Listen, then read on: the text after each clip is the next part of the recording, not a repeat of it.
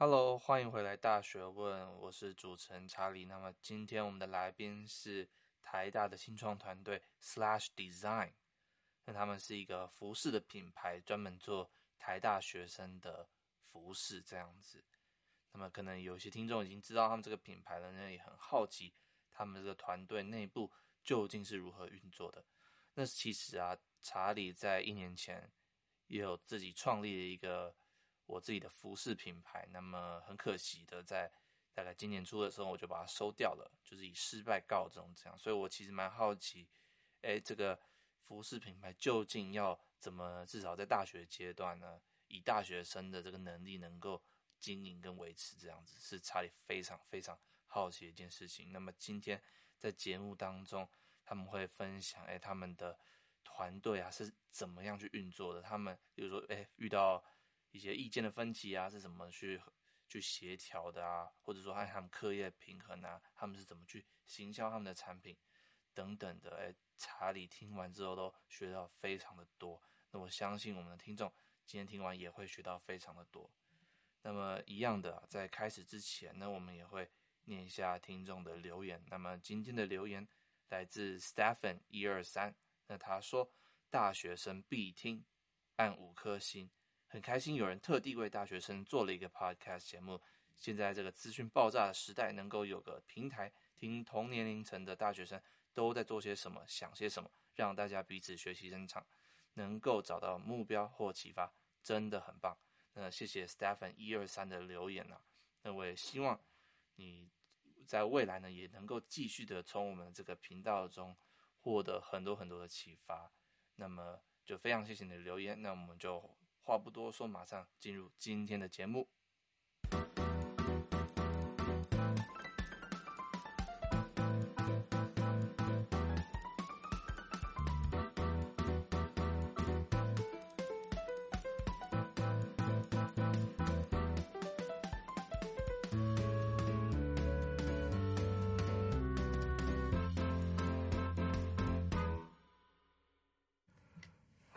欢迎回到大学问，大学生的大宅问，我是主持人查理。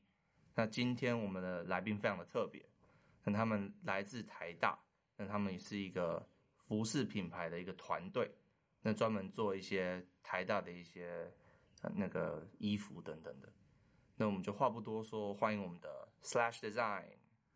嗨，大家好，我叫 Ian，我就读国际系二年级。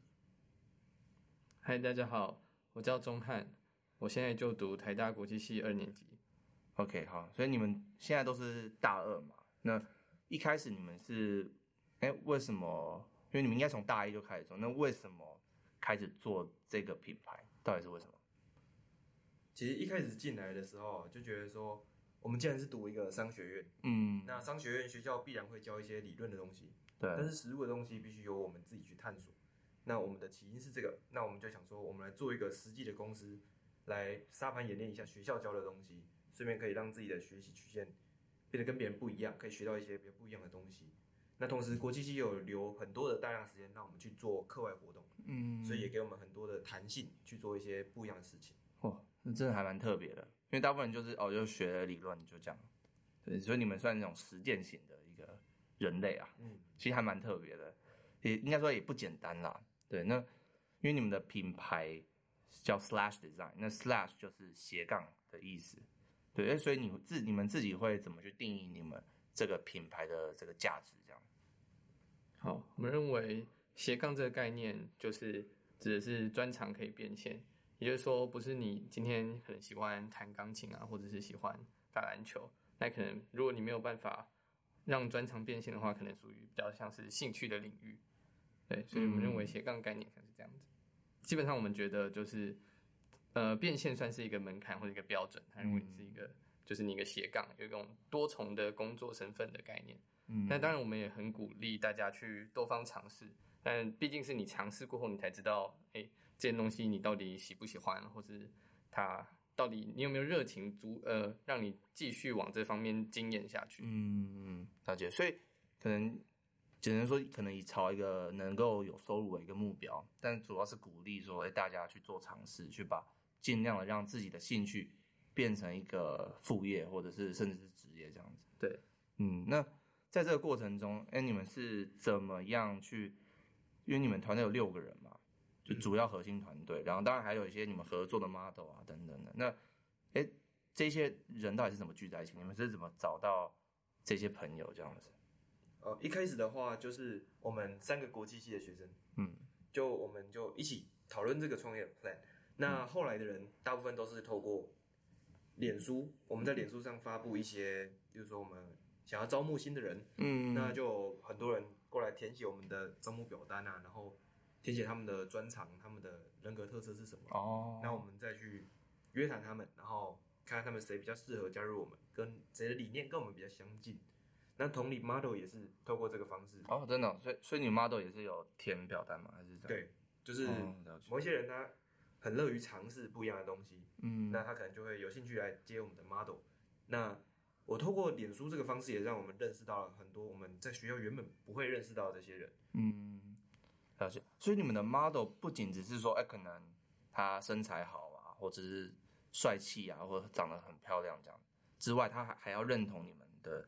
品牌的价值跟理念，才会变成你们的 model 这样，或者是这样，你可以会这么说吗？对，因为我们现在其实有做一个斜杠的故事特辑，哦、也就是说，我们每一个 model，我们都会帮他写一篇故事，哦哦，让他有一个，例如说他可能是摄影师啊，他可能是羽球选手啊等等，嗯、那我们就会把他列一条斜杠的工作，就是一点一点这样列出来，然后写一个他简单的故事，嗯、去介绍他这个人拥有什么样多重的特色与才艺等等。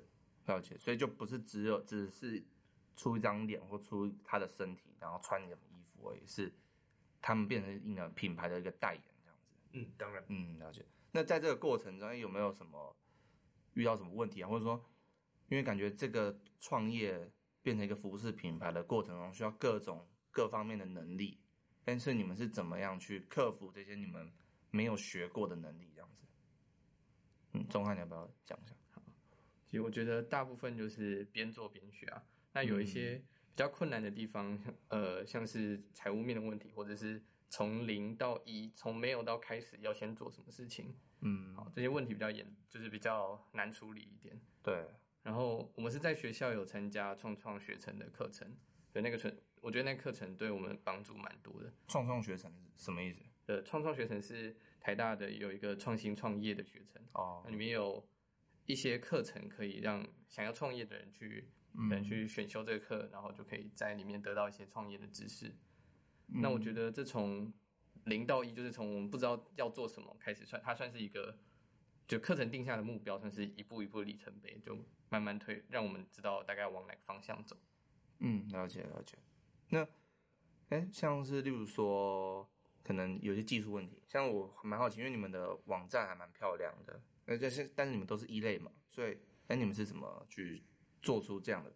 是你们另外学吗，还是怎么样？哦，像我们网站的话，因为现在有很多新兴的一些新创，它可以透过一些 template，就是一些模板，去帮我们架构这个网站，然后我们只需要把图片啊，或者是一些商品介绍，嗯，一些品牌故事放上去。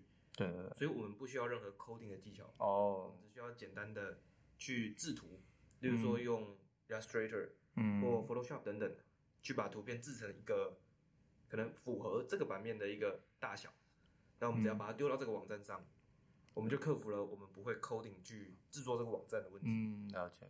我觉得就是有一个模板，是对，我知道，就像是你们你们你们是用 Shopline 嘛，嗯，对，然后还有还蛮多，就是这种平台都是有一些很漂亮的模板可以直接套用，你就不用花很多时间去做 coding。对，嗯，嗯，那在。可能品牌最重要就是社群经营，就是你的粉专嘛。哎，那这样的话，你们有没有什么方法？就是你们用什么样的方法去经营你们这个粉砖？这样？因为我其实觉得经营这种社群粉专没有一个固定一定对的一条路，嗯、因为毕竟跟你的客群啊，跟你这个粉专的目标也不呃，就每一个人都不太一样，所以我们大概就会多方尝试不一样的做法，比如说可能会贴一些。实用文啊，那可能有时候就贴一些，就是搞笑一点的文啊。哦。Oh. 然后就是多多去尝试看哪一种贴文方式啊，或者在哪一个时间贴文，成效会比较好。嗯。所以你们你们也是有抽奖，是不是？哦，对，我们在呃粉钻上也有这个抽奖文。嗯，抽奖感觉是也是蛮普遍的一种做法。就可以吸引大家来可能曝光你们的这个平台。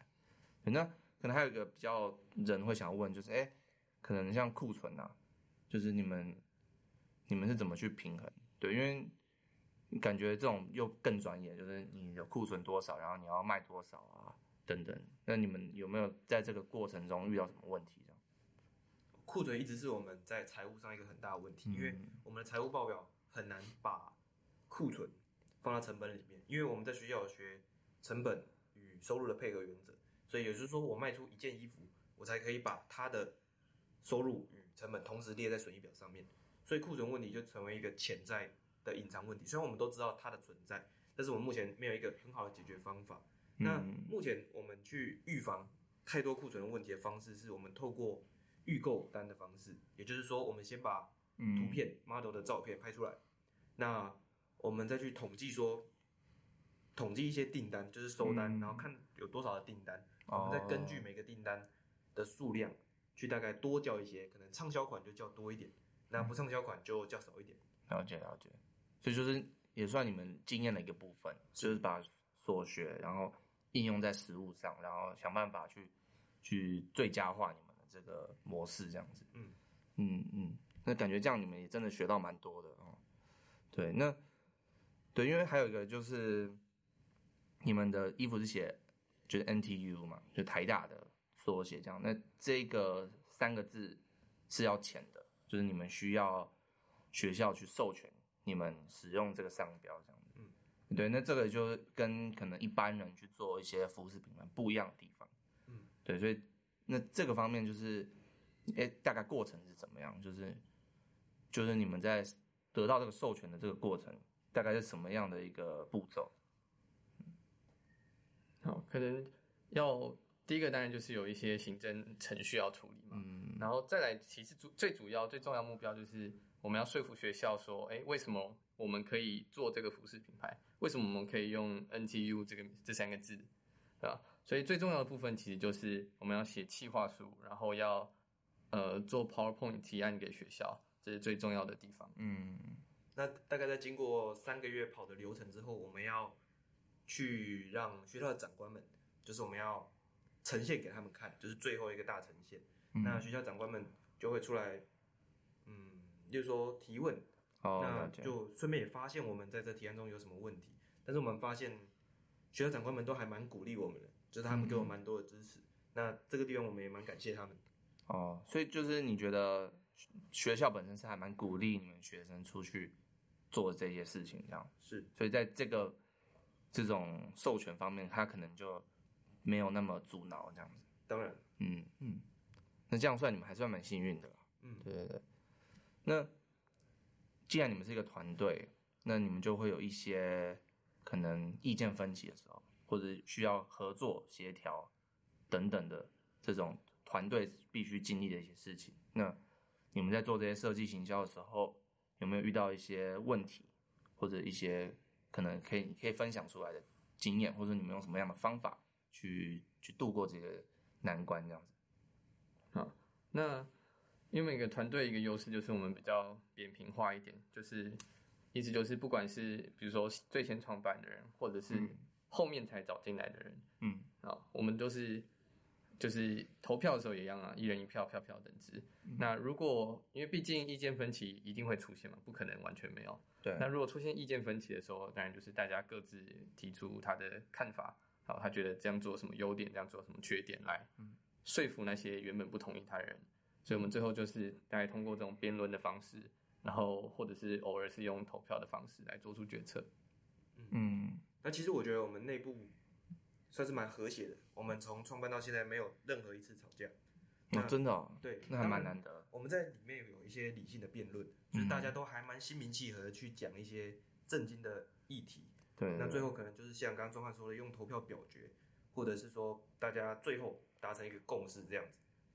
那我们有一个文化，也就是像刚刚说的扁平化，也就是说，不管是后来的人，或者是客户，或者是。他可能只是担任一个小小的帮手，那他们都可以对我们的任何一个环节提出质疑，那我们也会针对这个质疑去做一个讨论。哦，了解。所以就你们比较没有这种上对下的这种做法。是，嗯有点像圆桌武士这样子，嗯，大家都可以提供一些。对，那，嗯，那这样这还蛮有趣。那所以你们按照这样的情况下，你们开会啊的频率大概是怎么样？我们通常一个月一定会开一次例会，那这个会就是比较讨论类似品牌的走向，可能是哎下一季我们要出什么衣服啊，或者是一些定价上的就比较大方向的。那如果平常一些营运上的事务的话，我们都通常就是用 Line 线上开会。那通常开会时间都很晚啦，都在十二点到两点，因为这个时间才会全部的人同时会有空。哦，所以。一般来说，你们都还是平常蛮忙的，要等到那个，那这样，那这样很，这样就我想问，就是说你们的课业平衡，就你会会不会感觉压力太大啊？就是说，哎，我今天忙完了，然后十二点到两点我还要开会，然后最后可能就是这个情况下，最后变成说你课业可能忙不过来啊，或者是你感觉整个人很疲惫，很喘不过气这样。你有你自己有这样的经验吗？呃，因为我觉得第一个就是系上的课业并没有到很重，嗯、然后再就是不管是台大也好，管院也也好，就是他们都比较推崇学生去进行一些课外活动，嗯，所以比如说，其实系上很多同学都是除了原本课业之外，还会去参加一些营队啊，或者是社团啊，嗯、或者是其他其他呃的课外学习活动啊。